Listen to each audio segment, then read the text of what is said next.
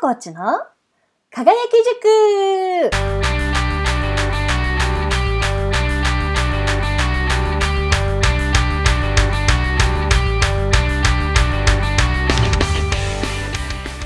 おはようございます。関係コンディショニングコーチ兼コーチ育成トレーナーの市原さやかです。第12回となりました。さやコーチの輝き塾です。毎日夜眠れてますか？突然ですが。いや、私もうね、毎日ね、冷房の温度寒かったり暑かったりして、細切れの浅い睡眠しか今取れてないんですよ。なんかね、もう本当に早くすやすや眠りやすい気温になってほしいなと思って、これ本当に今一番の私の願いです。でもなんか、めちゃくちゃ暑かった熱帯夜と比べると、ちょっとだけ、ほんの少しだけだけど、夜の気温が下がってきたなーって感じしません？もうちょっとね、寝やすくなってくれたらいいのになーって思っている今日この頃でございます。では、今週も早速コーナーに参りましょう。さやコーチのおすすめコーナー。今週のおすすめは、独身の方向けになるんですけれども、理想の結婚相手に出会える方法っていうのをお勧めしたいと思います。これはね、私も人から理想の結婚相手に出会った人がやってたよっていう超また聞きなんですけど、実際に数年前やってみました。時間は本当にかかりません。早ければ10分で終わったりする人もいるし、私もう30分、1時間ぐらいかなっていう、それぐらいでできました。でね、人と出会う何年前だろう、3、4年前にこれやって、それで結婚してからしばらくして、それ思い出してみたんです。そしたら、夫とまさに共通点が多くて、ああ、理想の人に会ったんだってちょっと驚きました。実際に夫と出会った日、この人と結婚するなーっていう予感があったんですよ。すごいでしょ？でね、この方法はね、すっごい簡単です。で、簡単なのになんでそれがいいかっていうと、おそらくなんですけど、自分の考えがすごい整理されるかなっていうことと、その理想の相手へのアンテナが立ちやすいんじゃないかなっていうことです。この今日おすすめする方法やった後っていうのも楽です。やったこと忘れて大丈夫です。私も忘れてましたから。ほら、あの、ちょっと考えてほしいんですけど、スポーツとかでもやりきった後って放心状態になったりするでしょ？そんな感じで、もうやりきって忘れちゃっていいです。で、しかもやるの1時間くらいってめっちゃ簡単だし効率的な感じしませんか？ね、するでしょ？って言ってみる。じゃあどうやってやるかっていうと、その方法。どんな人が理想の相手っていうのを思い浮かべて、理想の相手の項目を一つずつ書き出す。それだけです。私はね、これ2、30個ぐらい書いたかな。えー、そんな多いのって思うかもしれないけど、具体的に書いてほしいので、多いくらいでちょうどいいです。例えば、身長は高めでっていうんじゃなくて、高めっていうんだったら、例えば身長180センチでっていう感じ。私はね身長とか体型とか年収とか書いたかな。あと笑顔が可愛らしいとか一緒にいてリラックスできるとかも書きました。もうこれまさに夫ですけど。ちょっとのろけ。あとね後から付け足しても大丈夫です。思い出して後日書くっていうのも全然 OK です。思いっきり理想を想像して文字にしてみてください。そして書いたものはもちろん忘れて大丈夫。忘れたとしてもきっとあなたの頭のどこかが覚えているのでその人と出会ったらピンとアンテナが立つはずです。これから結婚相手に出会いたいと思ってる方がいらっしゃれば理想を書き出す方法っていうのよかったらやってみてくださいね。ということで次のコーナーに参りましょう。さやコーチにお悩み相談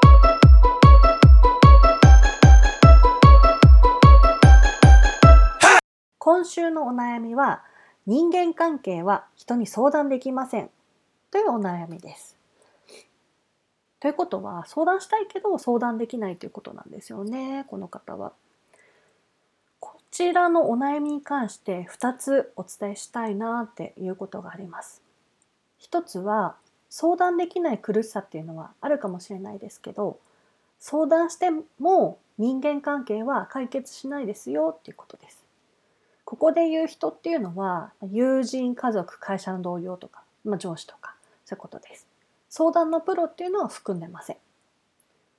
もちろんね友人家族会社の同僚上司っていう方々も有意義なアドバイスっていうのをたくさんしてくださるかもしれないですけれどもその中には毒にもなりかねないものっていうのもあるかなと思います。人には自分の物差しがあります。それに当てはめて物事を見るっていうのがほとんどです。アドバイスも同じような感じで自分の物差しで相談内容を測り自分の経験とか知識の中からアドバイスをします。でももちろん人ってそれぞれ違うじゃないですか経験も知識も価値観も物差しもその相談内容がその人の範疇を超えているっていうことってよくあると思います。でもその範疇を実際に超えてたら相手はどうするでしょうか？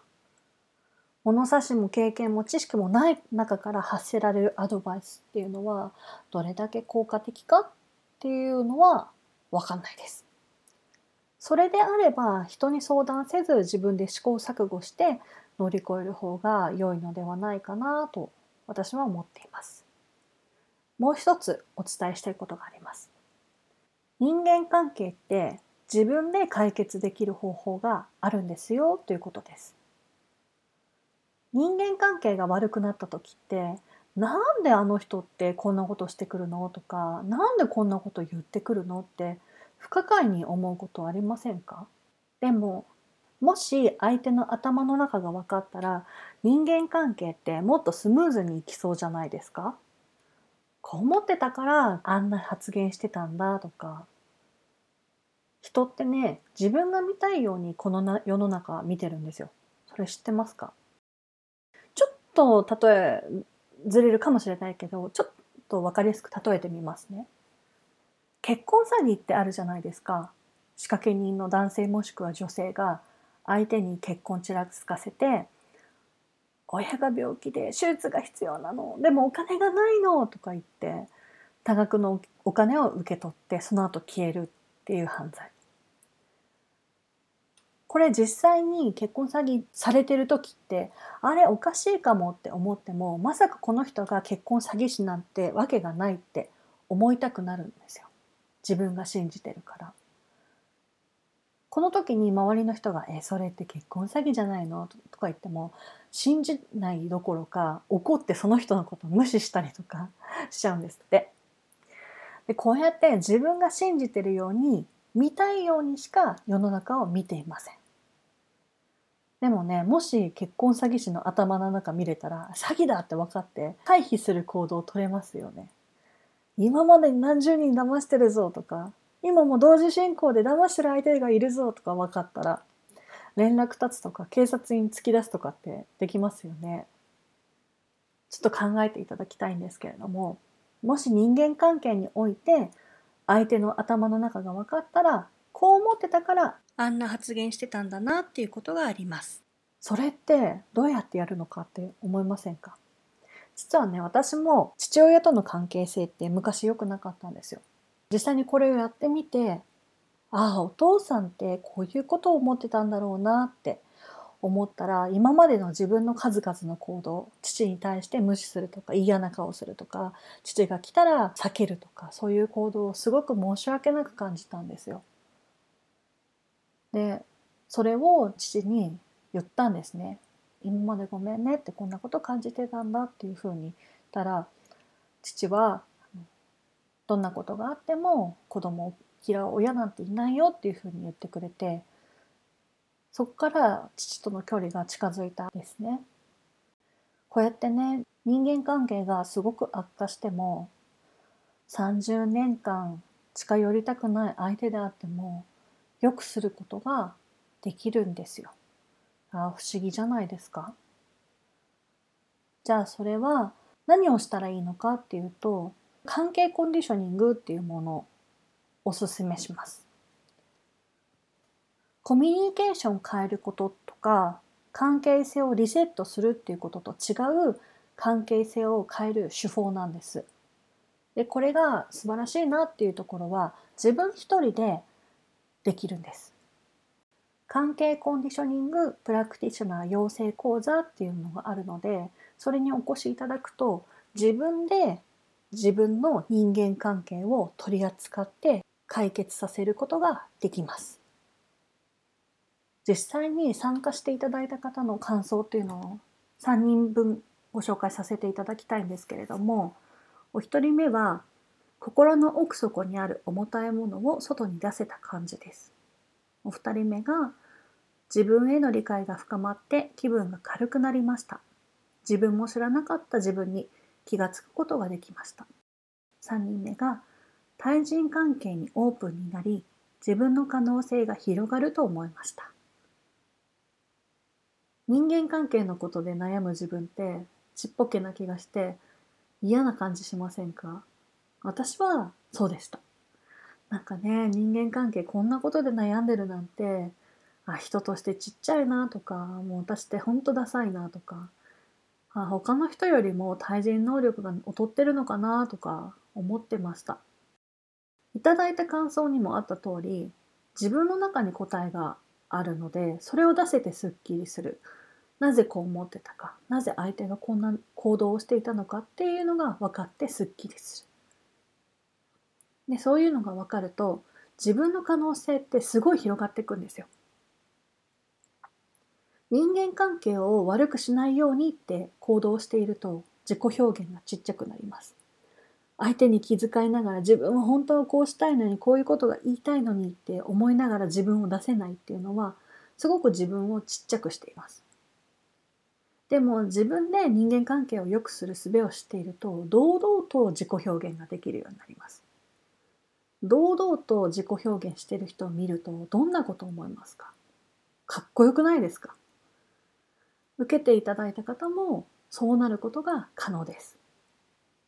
もし人間関係を自分で良くするってことに興味がなければこの講座受けなくてもいいと思っています。でもね自分の可能性を広げることに興味があるのであれば関係コンディショニングプラクティショナー養成講座おすすめです。めっちゃおすすめです。ということで人間関係は人に相談できませんというお悩みへのお答えは相談すると人は自分の物差しで答えを話します。だから相談のプロ以外の人であれば相談せず自分で試行錯誤して乗り越える方が良いと思います。自分で関係性を良くすることにご興味があれば関係コンディショニングプラクティショナー養成講座にお越しくださいということでした。講座については私のウェブサイトにリンクを貼っておきますね。では今週も終わりが近づいてきました。オープニングで話した夜眠れない問題なんですけど夜眠りが浅い分昼間に眠気くるんですよ。セッションの合間とかちょっと仮眠したりとかねするんですけど本来はその時間でコラム書いたり本読んだりしたいんですよ。それができない。もう悔しい。本当に冷房の熱い寒い問題切実。私にとって切実です。涼しくなってほしいですよね。でも真冬になると真冬の中で「あ寒い寒い」とか言い出すんですけど。まいっか。ということで今週も最後まで聞いていただきありがとうございました。ラジオのご感想相談コーナーへのご質問おすすめコーナーのこれおすすめだよってことがありましたらぜひぜひメッセージください。私のウェブサイトにメッセージ用リンクがあるのでそこから気軽にメッセージくださいね。では今週もあなたの日々が輝くような毎日となりますように。お相手は市原さやかでした。それではまた来週。